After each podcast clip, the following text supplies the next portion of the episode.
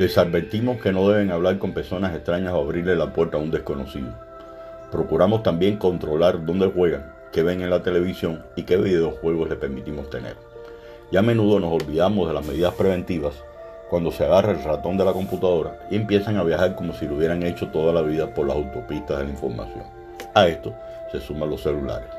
Algunos le llaman espacio cibernético, otros le llaman vía digital.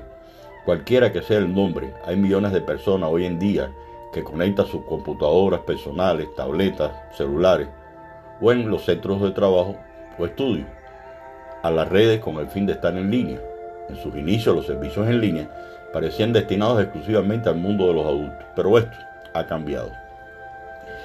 Si bien es cierto que una gran parte de los servicios de conexión proporcionan recursos como enciclopedias, noticieros, acceso a bibliotecas y otros materiales educativos de valor, servicios de gran utilidad para la formación de nuestros hijos, siendo este el lado amable. Sin embargo, existen riesgos para los cuales debemos nosotros los padres y madres revisar, donde algunos suelen ser peligrosos, perjudiciales y que pueden tener acceso a los niños, que navegan sin supervisión adulta.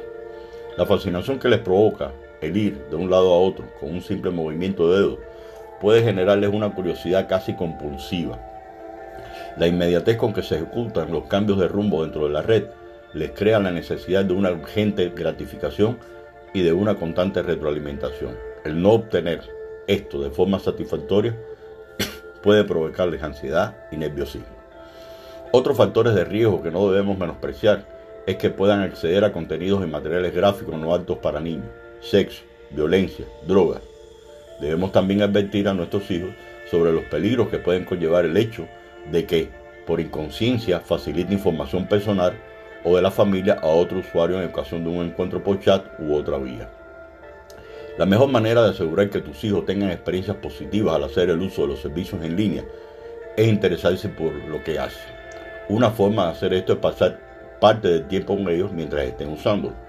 Pídale que les muestren lo que hacen y que te enseñen cómo tener acceso a los servicios que ellos usan. Si bien es posible que los soliciten un poco de privacidad, atendamos a su solicitud, pero no los dejemos a sus anchos. Dejémosles preparados los sitios aptos para visitar en el menú favorito y controlemos el historial de páginas visitadas. Las mismas habilidades y estrategias que somos capaces de desarrollar para controlarles en la vida diaria sin que ellos se sientan controlados debe ponerse en funcionamiento cuando nuestros hijos se dispongan a descubrir lo que cierra el fabuloso universo Internet. Recuerda que la comunicación abierta con tus hijos, la vigilancia adecuada y el uso de personal de los servicios en línea te ayudarán a obtener el máximo beneficio de estos sistemas y te alertarán sobre cualquier problema potencial que ocurra al usarlos. Gracias.